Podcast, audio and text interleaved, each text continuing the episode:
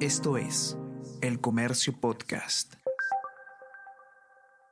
Hola a todos, ¿qué tal? ¿Cómo están? Espero que estén comenzando su día de manera extraordinaria. Yo soy Ariana Lira y hoy tenemos que hablar de Jorge Muñoz, quien, como saben ustedes, ha sido vacado de la alcaldía de Lima por haber recibido dietas como integrante del directorio de Sedapal, una causal de vacancia, integrar eh, ser director de empresas estatales mientras es alcalde de Lima. Sin embargo, Jorge Muñoz continúa en el sillón municipal.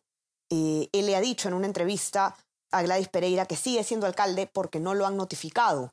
Y quien va a asumir en eh, reemplazo de Jorge Muñoz es Miguel Romero Sotelo, el teniente alcalde de Lima. Vamos a conocer quién es este señor y qué es lo que dice Jorge Muñoz respecto de su sorpresiva vacancia.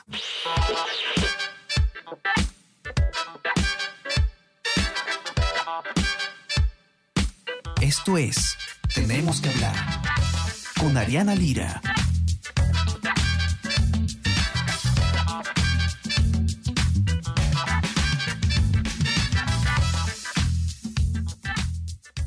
Como, decíamos hace un momento, eh, el Jurado Nacional de Elecciones ha vacado a Jorge Muñoz eh, luego de que un ciudadano llamado Carlos Inostroza, en septiembre del año pasado, denunciara que el alcalde recibió dietas por integrar el directorio de Sedapal en cuatro ocasiones mientras recibía su sueldo de alcalde. Esto es eh, una violación a la ley que en efecto es una causal de eh, vacancia en el caso de las municipalidades. Y em, Jorge Muñoz, sin embargo, insiste en que la vacancia eh, eh, tiene un tinte político y en que él no ha realizado nada incorrecto.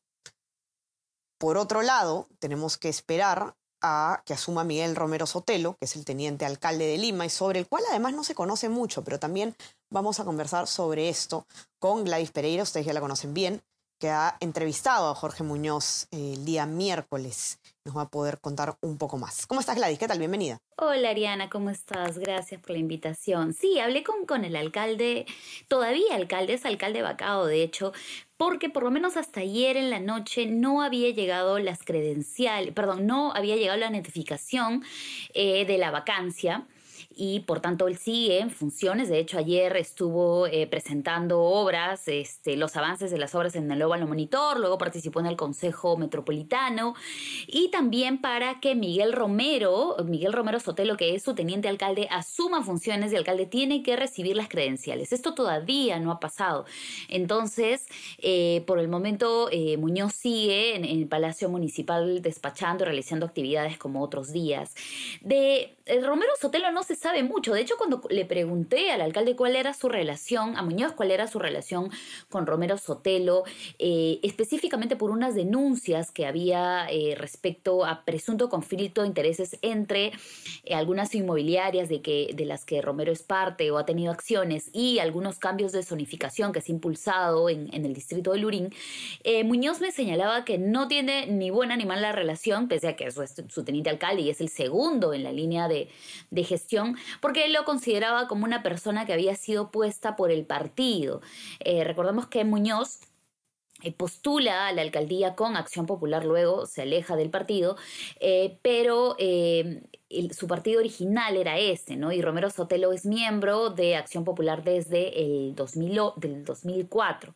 Em, lo que se sabe de él es que es un arquitecto, eh, que es docente en la Universidad eh, San Ignacio de Loyola, que, es, eh, que fue fundada por Raúl Díez Canseco, que es un miembro de Acción Popular, entonces tiene bastante cercanía con, con el partido, y ha tenido, como mencionaba, unas denuncias que la sacó el portal Ojo Público, hace un par de meses en las que, él se, en las que se, se, difundía que él omitió en su hoja de vida mencionar que estaba relacionado con cinco empresas del sector inmobiliario y constructor. Y tampoco había informado que su hija, su hermano y sus sobrinos eh, tenían vínculos con otras seis compañías que también tienen, eh, que incursionan en el rubro inmobiliario. Esto es importante porque eh, cuando se realizan, por ejemplo, cambios de zonificación que finalmente van a determinar si es que se consigue construye en un espacio o no, eh, como es en el caso de Lurín, eh, podrían estar involucradas empresas inmobiliarias que quieran ahí tener inversiones. Entonces, el hecho de que no haya explicado o no haya declarado que tenía relación con estas empresas, sí ponen a, Romero Sotelo en una situación em, especial el problema es que hemos intentado, nos hemos comunicado con, eh, con el partido, con el área de prensa, eh, con la municipalidad, y la verdad que eh, no se sabe nada hasta ahora de Romero Sotelo. No nos ha contestado el teléfono que tenemos de él. No ha declarado. Ayer también Muñoz me, me, insistió en que por lo menos hasta más o menos las 3 de la tarde, no le había llamado, no le había dicho ni siquiera una muestra de solidaridad, ni de apoyo, ni de ningún tipo, Em, sobre su vacancia. Entonces él se mostraba un poco, de hecho me dijo que esperaba que la próxima gestión continúe con, con las obras que él deja, pero daba a entender que eso no, no estaba garantizado. Hay entonces que, que tener mucho cuidado o, ponerle un ojo encima, que definitivamente va a ocurrir, ¿no? Al alcalde, al nuevo alcalde de Lima cuando asuma funciones, porque no solamente es peligroso lo que se conoce, ¿no? Estas denuncias que de hecho tienen que prendernos alguna alerta, sino lo poco que se conoce sobre él. Y como dices tú, Gladys, lo poco presente que ha estado no solamente en este proceso, sino en general. No sabemos mucho de él, pero es interesante también el discurso de Jorge Muñoz, ¿no? Creo que vale la pena mirar un poquito atrás, porque eh, estemos de acuerdo o no con la proporción de la sanción del Jurado Nacional de Elecciones, em, definitivamente hubo una infracción o se configuró la causal de vacancia pero el señor Muñoz insiste en que, en que hay algo detrás, ¿no? que hay una intención política del gobierno detrás. No sé si podrías contarnos, Gladys, primero, em, cuál es su descargo ¿no? sobre, sobre haber conformado el directorio de CEDAPAL y luego qué acusa él, ¿no? cuál es su teoría no sé si de conspiración, pero algo parecido. Sí, de hecho, esta, eh, hay, que, hay que recordar que este pedido de vacancia fue presentado por un ciudadano, Carlos Sinostroza, que si bien él tiene sus propias aspiraciones políticas, hay que mencionarlo, para la Municipalidad de Villa María del Triunfo, es precandidato, em, lo cierto es que eh, esta persona presenta ante el Consejo Metropolitano en septiembre del año pasado una solicitud de vacancia. ¿Por qué? Porque la ley orgánica de municipalidades establece como causal de vacancia, y lo dice bien claro las mismas causales de vacancia eh, y de impedimento para postular que tiene la ley em, de elecciones municipales. Cuando hemos hablado con eh, abogados especialistas nos dicen que la, en es, solo para el caso de vacancia no importa que él ya no sea candidato sino que sea alcalde, porque en teoría la ley de elecciones eh, solamente aplicaría para el que quiera postular, pero explican de que en, solo en este caso la causales de vacancia se considera cuando ya también es alcalde. Y en estas causales de vacancia se menciona explícitamente que no puede ser candidato, o bueno, en este caso ya alcalde, quien pertenece o es director de una empresa estatal. En este caso, una empresa estatal es CEDAPAL. Em, sin embargo, cuando ocurrió el aniego eh, que en San Juan del Urigancho por aguas servidas, que el distrito, que es el distrito más poblado de Lima en enero del 2019, tuvo este problema masivo de salubridad y se necesitaban acciones, Muñoz señala que por esa necesidad de ayudar, eh, él decide integrar, integrar el eh, directorio de SEDAPAL. Cuando le pregunté si es que alguien le había advertido que el hecho de integrar el directorio de una empresa estatal estaba en contra de la ley, él dice que no. Eh, incluso le, pregunté nuevamente si sus abogados eh, privados o el área legal de la municipalidad le hacen ver que esto estaba en contra, había una incompatibilidad ahí. Él dice que no y que lo hizo de buena fe. Lo cierto es que los abogados con los que hemos consultado eh, coinciden en que la ley es clara, ¿no? Independientemente de las motivaciones que puedas tener, la ley te dice no puedes tener ambos cargos, no puedes ser presidente de, o, em, miembro de un directorio en una empresa estatal y ser alcalde o regidor al mismo tiempo. Él lo hizo. De hecho, eh, eh, por eso se le depositan cuatro dietas, que es el, el pago por ser miembro del directorio, pero él dice que las devuelve. Entonces, igual con los abogados que hemos consultado, dice que eso no importa si devolviste, si usaste el dinero o no, sino que aceptaste el cargo. Y, bueno, la versión de Muñoz es que lo hizo para ayudar, porque quería buscar soluciones para el tema de CEAPAL, aunque eh, luego el jurado, eh, cuando Muñoz empieza a decir que esto tendría fines políticos, el Jurado Nacional de Elecciones emitió un comunicado donde señala que eh, el alcalde debió considerar que el directorio tiene cinco miembros, el directorio de CEAPAL, y que él como autoridad tenía, podía buscar otra forma de ayudar a, la situación que vivía San Juan del Lurigancho.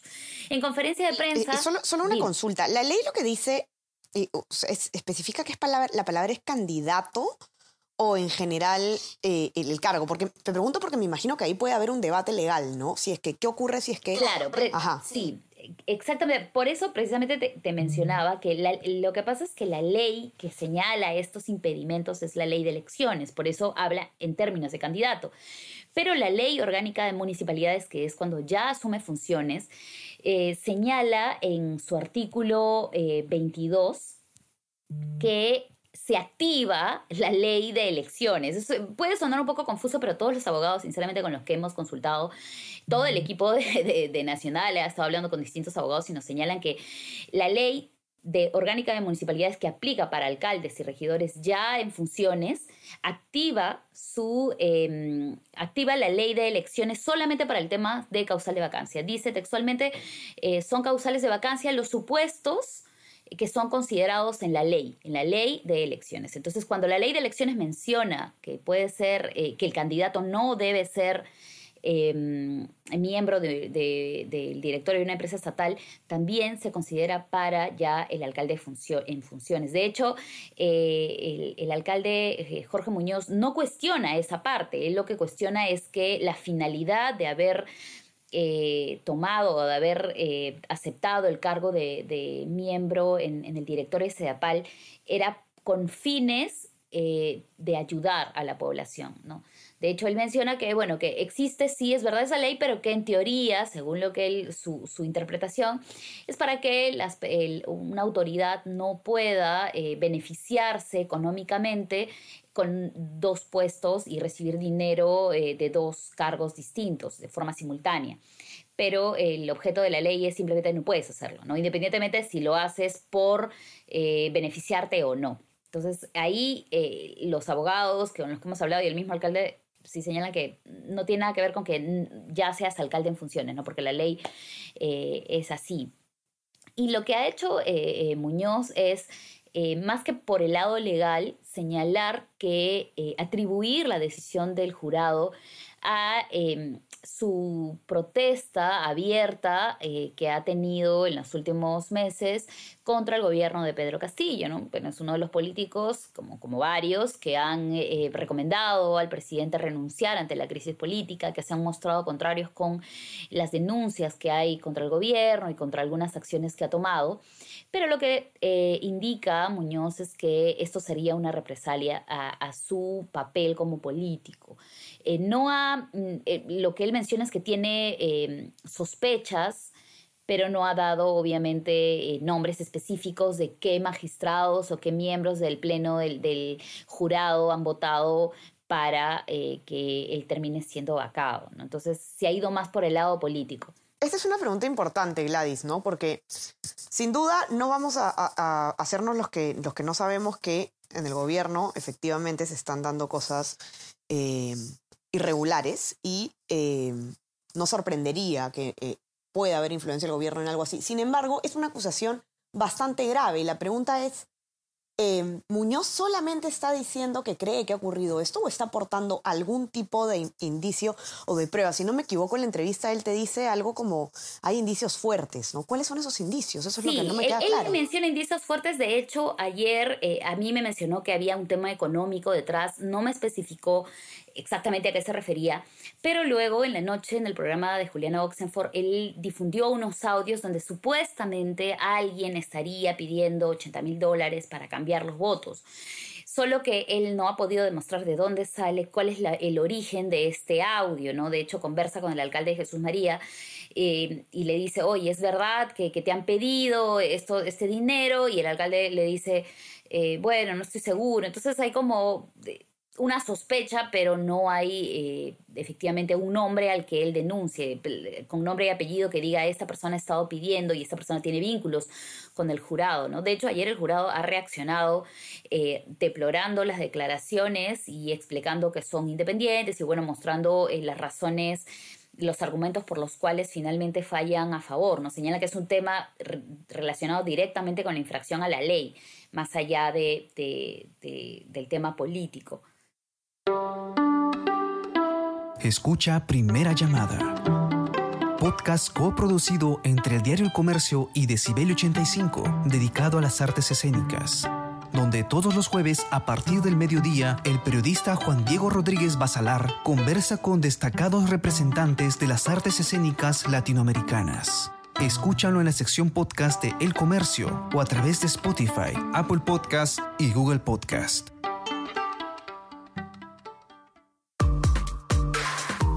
Escucha todos los podcasts que el Diario El Comercio trae para ti. Las cinco noticias del Perú y el mundo. Tenemos que hablar. Easy Byte. Primera llamada y jugamos como nunca. Escúchalos en la sección podcast del comercio.pe o a través de Spotify, Apple Podcast y Google Podcast. Si es que el señor Jorge Muñoz encuentra pruebas de lo que afirma, sin duda van a tener que revisarse. Em, pero claro, o sea, es, es importante que, las cosas sean explicadas como son.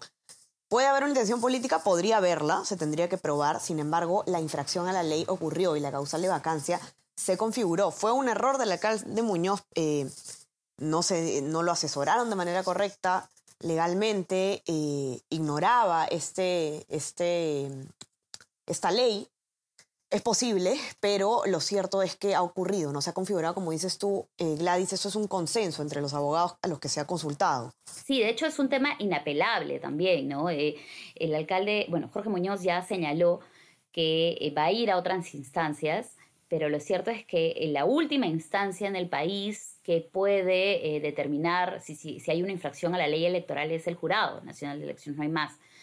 Eh, entonces es un hecho que él, cuando le llegue la notificación, va a dejar de ser de alcalde, dejar de ser alcalde de Lima y cuando se le entregue las credenciales a, Romero Sotelo, del cual todavía no tenemos información más allá de sus antecedentes, él todavía no ha dicho qué planes tiene para continuar estos ocho meses que quedan eh, de gestión, él va a ser el próximo alcalde, ¿no? Entonces, Em, de, por ese lado también eh, Muñoz lo que ha señalado es que va a protestar, va a, ser, va a ir a las calles, menciona que va a liderar si es, si es necesario algunas protestas o, o ha dado a entender que eh, el lado por el que va a responder a esa denuncia o, a la vacancia o lo que él considera un, un, hecho injusto es por el lado político más que, más que por, por el lado legal porque bueno es una eh, la vacancia y el fallo del jurado es inapelable.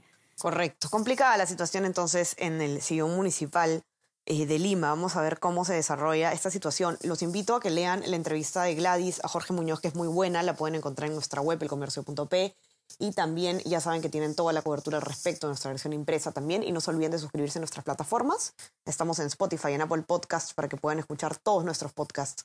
Y también suscríbanse a nuestro WhatsApp El Comercio Te Informa para recibir lo mejor de nuestro contenido a lo largo del día. Gladys, mil gracias. Te mando un abrazo. Que tengas un excelente día. Gracias. Ok, chao. Cuídense todos y estamos conversando nuevamente el día lunes. Que tengan un excelente fin de semana. Chao, chao. Tenemos que hablar con Ariana Lira.